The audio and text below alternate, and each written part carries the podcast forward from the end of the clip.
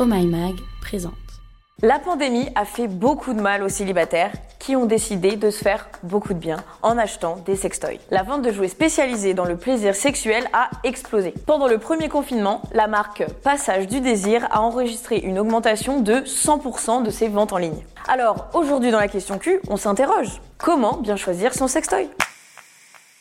L'histoire du sextoy ne date pas d'hier. On raconte que la grande Cléopâtre se masturbait en utilisant un papyrus de forme phallique et rempli d'abeilles pour un effet vibrant garanti. Et oui, c'était dangereux de se donner du plaisir en 69 avant JC. Le sextoy de Cléopâtre reste une exception pour l'époque, puisque pendant des siècles, comme tout ce qui concerne les plaisirs de la chair, les sextoys sont vus comme un tabou. Se faire plaisir pour la simple envie de se faire plaisir, bah c'est péché, selon notre lourd héritage judéo-chrétien. Mais heureusement, les mentalités évoluent. Et aujourd'hui, on est nombreuses à penser que posséder un sextoy est un geste qui peut s'avérer libérateur. Avoir un sextoy, c'est te dire que tu peux recevoir du plaisir sans l'aide de personne. Et dans la vie, tu le sais, mieux vaut être seul que mal accompagné. Et cet adage, il est particulièrement valable en matière de plaisir sexuel. L'orgasme fait du bien à ton corps et à ton esprit. Tu n'as besoin de personne pour te donner du plaisir. C'est ça qui est beau dans la masturbation. Utiliser tes mains, c'est la première étape qui te connecte à ton sexe. C'est très important pour toi et ensuite pour tes relations. Si tu sais ce que tu aimes et aimes moins, tu peux ensuite le communiquer à ton ou ta partenaire pour le guider lorsqu'il ou elle cherche à te faire plaisir. Et vice versa, bien sûr. Alors, revenons-en à nos clitos. Une fois que tu as appris à te servir de tes mains, tu peux chercher d'autres sensations. Et ce qu'il y a de dingue avec un sextoy, c'est le mode vibreur, que tu n'auras pas ni avec tes doigts, ni avec un pénis. Mais lequel choisir?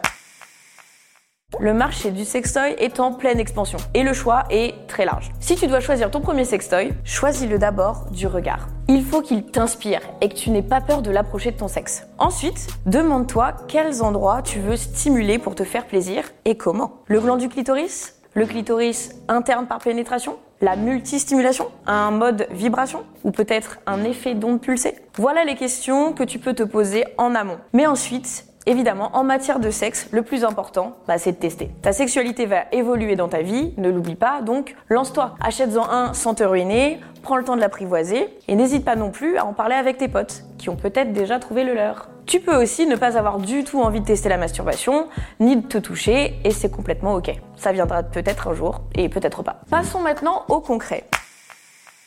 Voilà déjà un petit aperçu de ce qui se fait et ce que tu peux choper facilement. Le rabbit. C'est un peu le classique celui-là. Il stimule la partie interne et externe du clitoris. C'est le sextoy le plus polyvalent. L'aspirateur clitoridien qui vient stimuler le gland du clitoris en envoyant des ondes de pression. Donc ici, il n'y a pas de contact direct avec l'embout du sextoy. Ce qui peut être pas mal pour commencer. Le vibro qui existe en taille normale et en mini format. Il va venir vibrer sur la partie externe de ton clitoris. Et ça aussi, ça peut être pas mal pour commencer. Et rien ne t'empêche d'utiliser en plus tes doigts de fée pour stimuler ton clitoris interne. Mention spéciale au mini vibro qui se clipse à ta culotte à l'aide d'un aimant et que tu peux porter quand tu le souhaites. Donc tu peux te faire plaisir en solo, mais ce petit jouet s'accompagne d'une télécommande. Cette télécommande, tu peux donc l'affiler à ton ou ta partenaire afin qu'il t'excite à distance. De quoi passer de bons moments. Le sextoy 2 en 1. Oui, il existe un sextoy qui peut être utilisé en même temps sur les deux partenaires lors de rapports hétéro, gay ou lesbiens.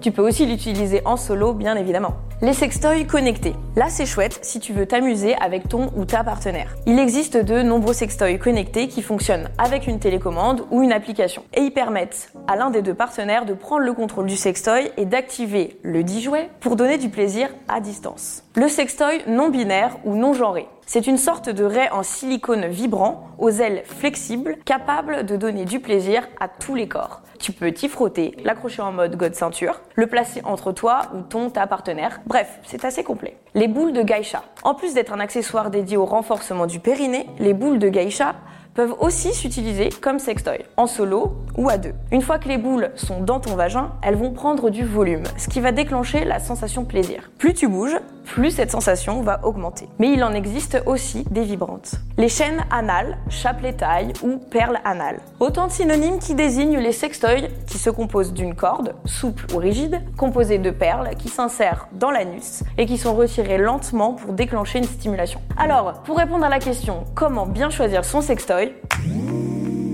On l'a vu, il y a des sextoys plus ou moins complexes qui stimulent certaines zones plutôt que d'autres. Mais l'important, c'est d'en avoir envie, de se lancer et puis de tester pour découvrir ce que tu préfères. Promis, ces petits jouets sont là pour te faire du bien. Et voilà, c'était la question Q du jour. Si ce podcast t'a plu, montre-le nous avec des étoiles et des commentaires positifs. Et puis partage-le à tes potes sur les réseaux sociaux.